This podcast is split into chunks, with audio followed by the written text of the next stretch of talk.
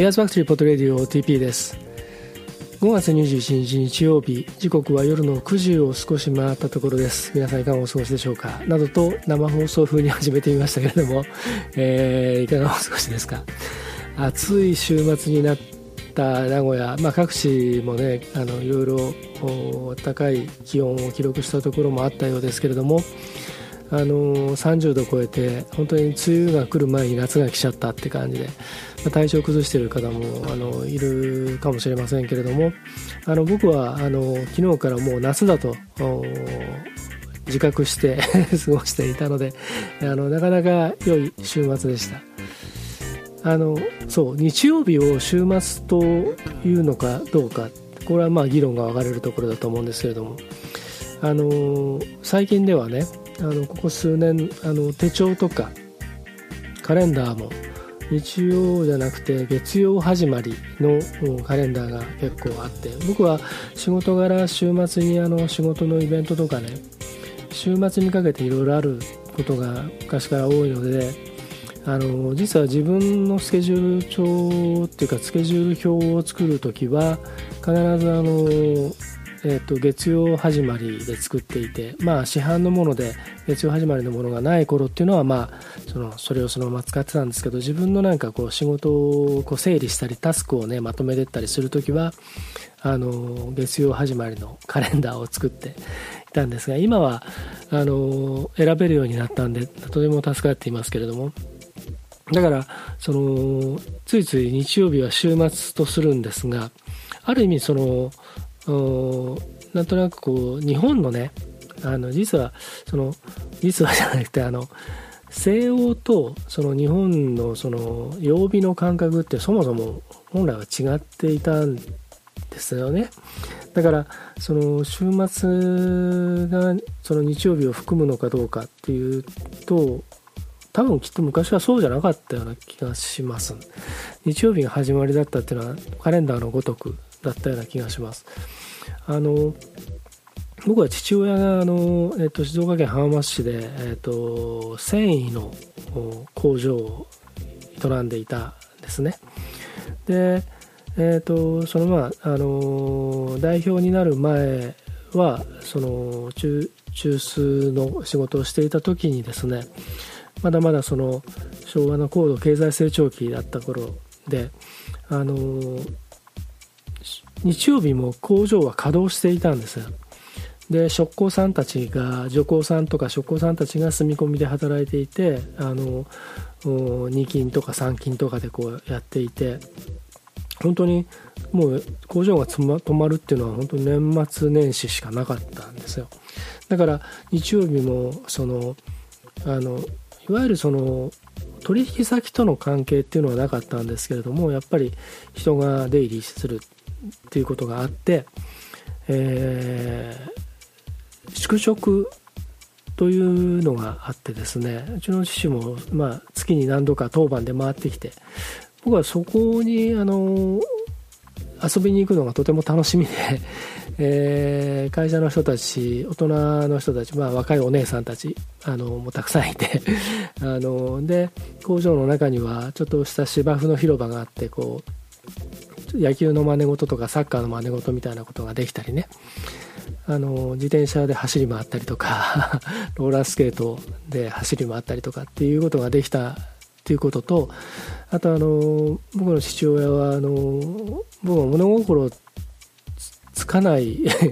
頃からまあもともとまあ技術者だったりものづくりがもう本当に好きな人で手先が器用な人だったのでプラモデルとか木工の工作をすごく好んでやっていてだから本当に僕は物心ついた時にはもうプラモデルが身近にあって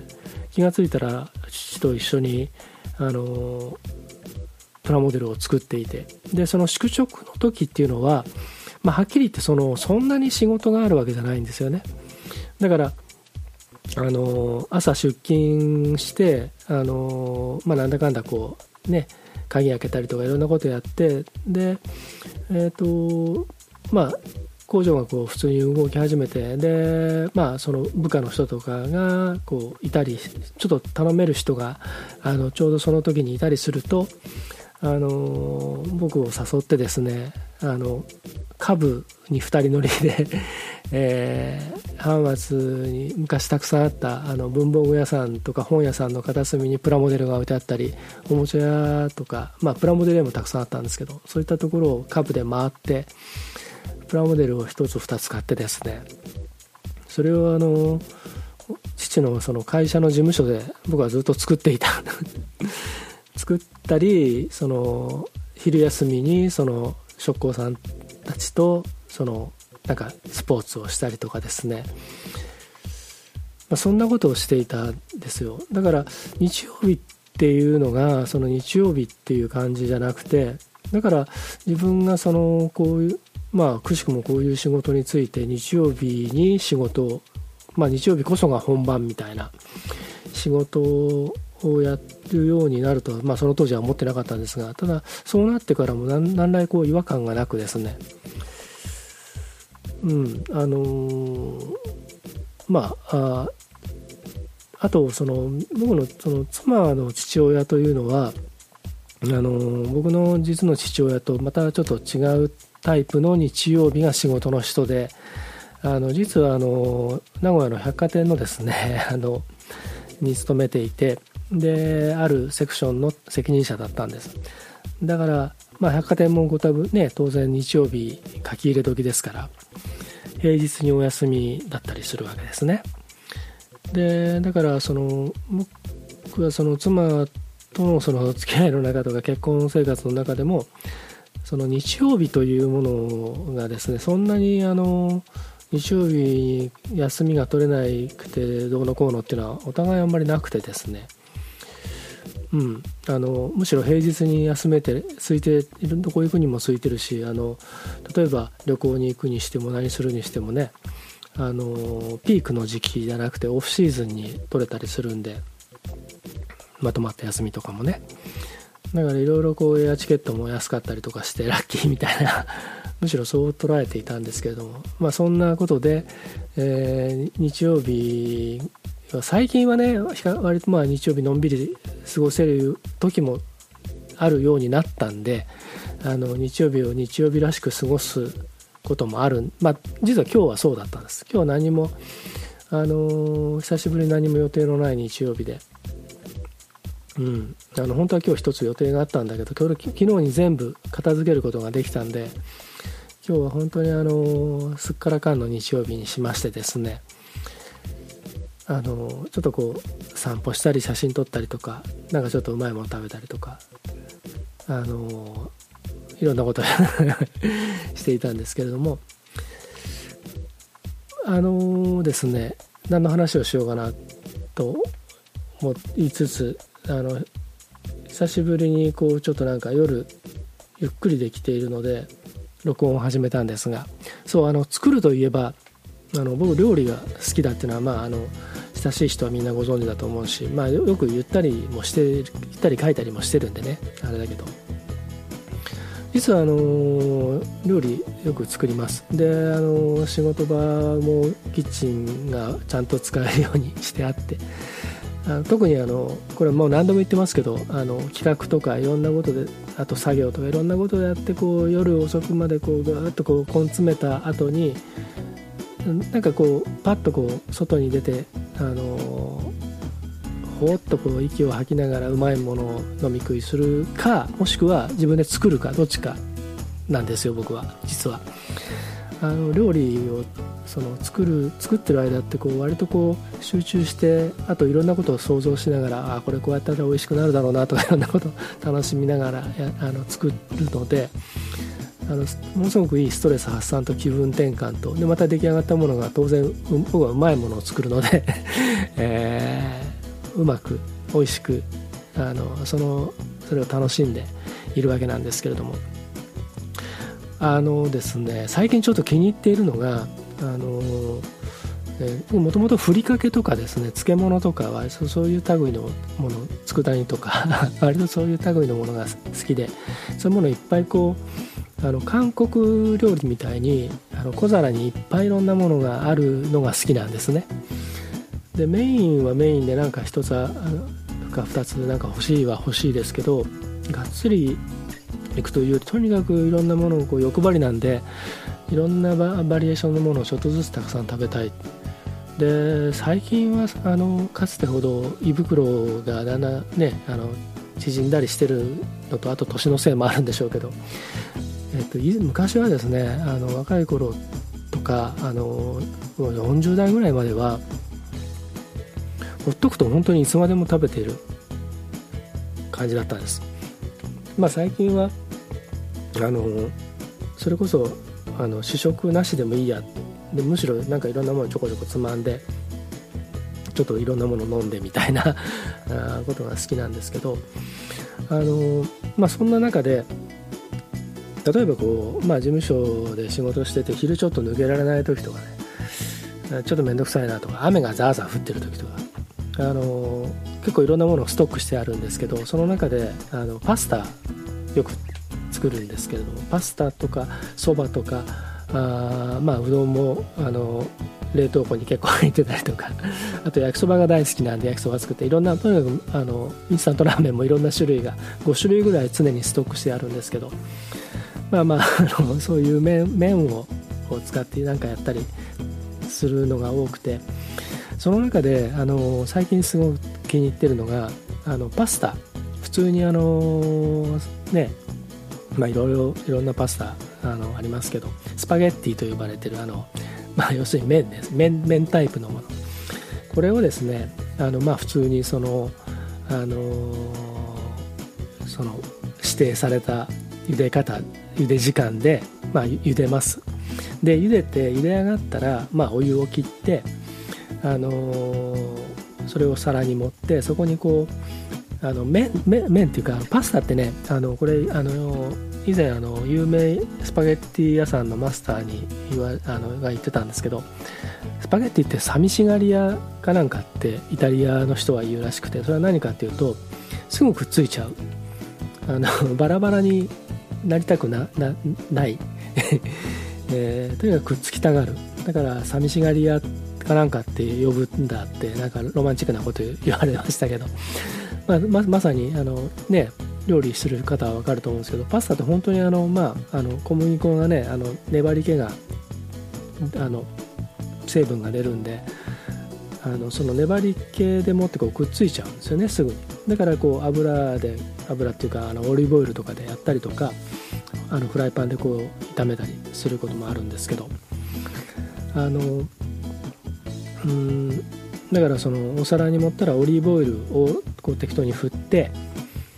でこのオリーブオイルがちょっと味噌であのいわゆるねあのプライベートブランドスーパーとかのあのイオンとかああいったところのやつはあの最近いろいろいいやつも出てますけどあのなんとなくねやっぱり不自然不自然な香りが僕はすると思っていてだからあのあんまりこう癖のない、えー、オリーブオイルを選ぶんですが、まあ、できるだけその癖のないオリーブオイルをちょっとこう、まあ、あの振ってまぶしてちょっとこうあえてくっつかないようにしてやってでそこに丸宮のふりかけであのなんだっけ味道楽かなんかっていうあのおかかが入ってるやつね。かもしくはのり玉どっちか。これを振りかけてガーッとこうあえあえるんですよ。とにかくねこれが 最近すごく気に入っていまして特にこの味道楽のやつは鰹節とオリーブオイルがここまで合うかというぐらい僕はあの気に入っておりましてですね。是非皆さんあのやってみてください。であの自分で喋りながらちょっとあの反省というか振り返りますがあの僕はあの普通に普通にうまいとか普通になんかどうのこうのっていうのが実はあのとても好きじゃなくてでさっき僕が言ったのは普通にっていうのは特に何もせずに普通に茹でますっていうのの普通にはまあ自己弁護じゃないですけどそれはいいと思うんですけどなんかこうあのよくね芸人とかあのタレントがこうなんか食べて「いや普通にうまいです」ってもうそんなもん食いたくねえやって思う僕は あのひねくれて思うんですけど普通にうまいってなんかそんな失礼なあの評価はないだろうって 思ったりするんですね。あとあのなんか説明する時にこう普通に歩いてたらとか普通にこう店に入ったらとかまあ、だからあの普通にをなるべく使わないようにしようというのが一つとですね。あとそのパスタを あの話あちこち行きますけどパスタ茹でた時のその粘り気というかあのそれをあの使ってやるとあのそのなんだ？あのペペロンチーノとかねアラビアータが上手にできるっていうあのだからその煮汁を全部こう切っちゃうんじゃなくて煮汁ほんのちょっとお玉で、まあ、1杯か半分ぐらいをすくってそのフライパンでねオリーブオイルと鷹の爪とこうニンニクをこう、えーと、焦げつかないようにこう あの油で香りをつけてそこにこうその煮汁を入れてそのガーッとかき混ぜると粘り気が出てそれがソースになってうまい。でこれもあのそれをあの昔知ってからそれをやるようになってでそこに、まあ、例えばバジル入れたりとかあのアンチョビ入れたりとかまああ本当にシンプルに塩コショウだったりあとあの最近ではあのパクチーのねあの、え、ソースとかそういったものを入れたりとかしていろいろやるんですけれども。なのでななのでっていうかあの料理いろいろこうあのうまいんですけどあの僕がねあの料理の話になったんでついでにあの話をするとですね名古屋に来て若い時にあの、まあ、音楽やってる時にですね音楽だけじゃその食えない時に名古屋のあの、えーと、伏見というところになあの朝日新聞が朝日新聞名古屋のその大きなあの会社 ビルがあるんですけれども今あのヒルトンホテルの南側になりなるんですがそこの朝日新聞の配送というところで、えー、実は僕はあのバイトをしてた頃があってで休憩の時にですねあのその朝日新聞の中の社食とかあとその近隣のホテルのランチとかですね、えー、あったんですけどその社屋のすぐ隣にあの昔ながらのうどんとか丼物とかいわゆる天屋門屋というかですねがあってそこがとにかく僕は本当に名古屋の味が好きになったのはそこのおかげでうんもうあの白だしのあのお出汁っていうのもそこで初めて知りましたし、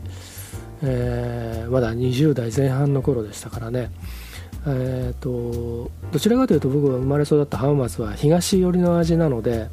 醤油で茶色いのがうどんとかそばのつゆだったんですけどあの白醤油は衝撃的だったんですよね。でそこのその店っていうのはもう今はもうとっくになくなっちゃったんですがもうそこが本当に何食ってもうまくてあの中華そばもやってて五目中華は天ぷらがエビ天が入ってたりとか エビ天が卵とじになってたりとかね白菜が入ってたりとかね。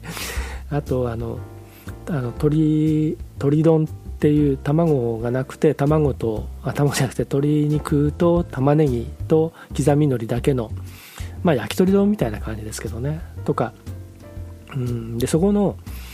あの、まあ、鶏南蛮うどんもカレーうどんも全部うまかったんですけどもう鶏揚げもううまかったのがカツ丼なんです。で僕カツ丼は本当にあの子供の頃から、まあ、カツ丼というかとんかつがとにかく好きでカツ丼は本当に目がないんですけれどもあのー、そこのカツ丼っていうのがもうものすごく変わってて僕はあのあの店と同じカツ丼をずっとこのあのー、半世紀に及ぶ人生の中半世紀以上に及ぶ人生の中であのずっとあのと同じカツ丼を探し求めているんですけれどもまだ未だに巡り合えてなくてもう自分で作ったやつが一番それに近いとすら思っているぐらいあのな活動なんですけれどもこれがねあのその店でかつあの注文してから揚げるんですね。あのでその揚げたカツを熱い丼のご飯の上に刻んまああのこう切ってね切れ目を入れてその揚げたカツをそのご飯にのっけるでしょ？でねそこであのこっちがこっち側っていうかあの雪平鍋の平たいやつでお出汁張って玉ねぎねくし切りにした玉ねぎをこう入れてでそこに卵を落とすんだけどその卵を割らずあの溶かずに落としてあの半熟の目玉みたいな感じにするんですよ。でそれをそのカツの上にビャッと乗せるんですね。だからあの僕はずっとそのあの子供の頃から食べていてこれがカツ丼だっていうのはやはりそのいわゆるカツ煮のものがあのご飯に乗ってるものがとにかくまあそれが一番好きでずっとそれを食べてきて今も好きなんですけどでもそれとはまた違うものなんですよね。そのカツ丼その店のカツ丼が。だから僕が思うカツ丼っていうのはまあそのカツ煮のカツ丼なんですけどそれとは別にあの店のカツ丼っていうのがあってあれをどっかであのこれを聞いた あのお店であのうちやってるよとかうちそれやるわっていうお店があったらぜひですね僕にコンタクトを取っていただければもうもうあの無料奉仕で宣伝します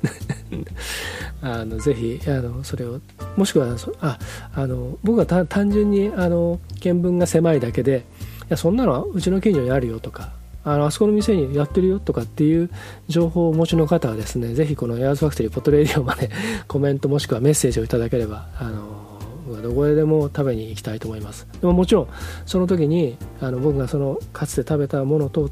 食べ比べてみて、まあ、まずかったらただお金ぞっていう 話なんですけどまあでもあの本当にあのカツ丼はもうどうしても食べたくなる時がたまにあってそうすると自分で作ります。皆さんもぜひお試しください、えー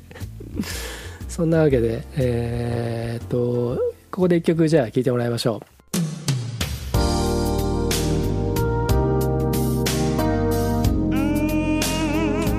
う。グレゴリー・アボットアルバム Eyes Whispers Rhythm 6から Rhythm Line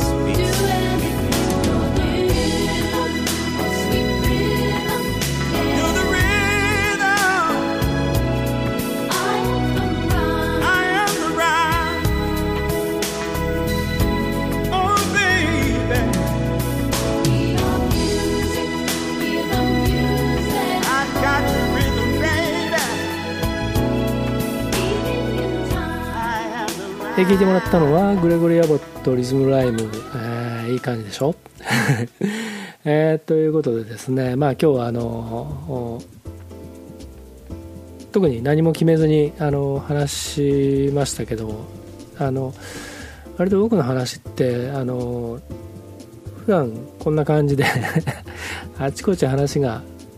飛んだりあの例えが始まるるとねなんか話が本当に横道それてすごい大回りしてで結局何が言いたかったのかっていうとこういうことなんだよみたいなところに戻ってきたりするんで付き合わされる皆さんは大変かと思いますけれども。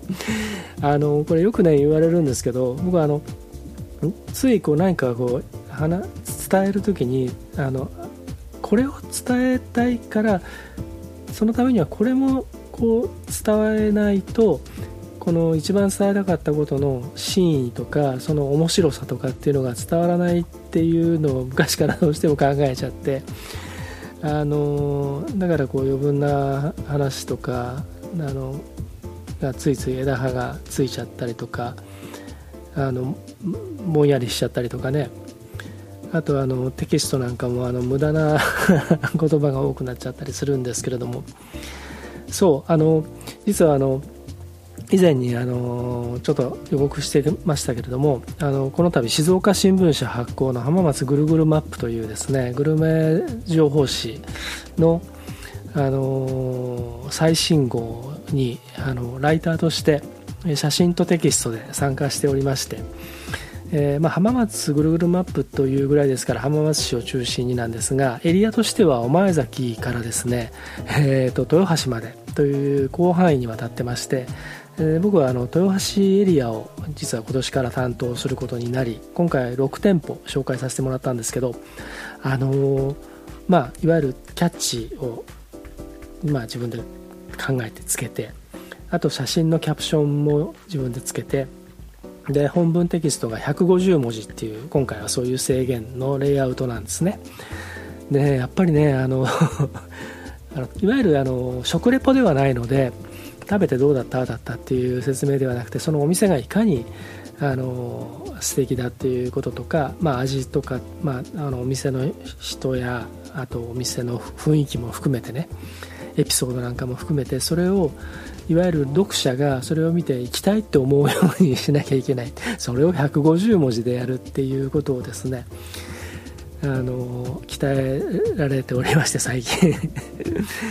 あのその時にやっぱりああいかにこう自分の文章っていうのがあの無駄な言葉が多くてストレートじゃなかったなとかね。あの思い知らされているところで。あのすごくいい経験になってだからあの今後僕のあのポッドキャストもっと短い時間になると思います。今日ももう30分ぐらいになっちゃいますけど、えー、まあそういうことでですねまたこんな感じで、えー、フリートークやっていきます。なかなかね生みんなみたいに生放送をやるっていうのがこうルーティンでできないもんですからやっぱり僕はこういったポッドキャストででそれをこうなんか番組の体になるようにこう編集するのがやっぱ楽しいなみたいなのがあるので、えー、またぜひ聞いてください。そして、えー、と今日話したあのスパゲッティあのふりかけスパゲッティぜひ皆さんお試しください。そしてカツ丼情報お待ちしてます、えー、明日からまた月曜日、えー、頑張っていきましょう、えー、エアースファクトリーポトレーディオ TP でした。じゃあまた。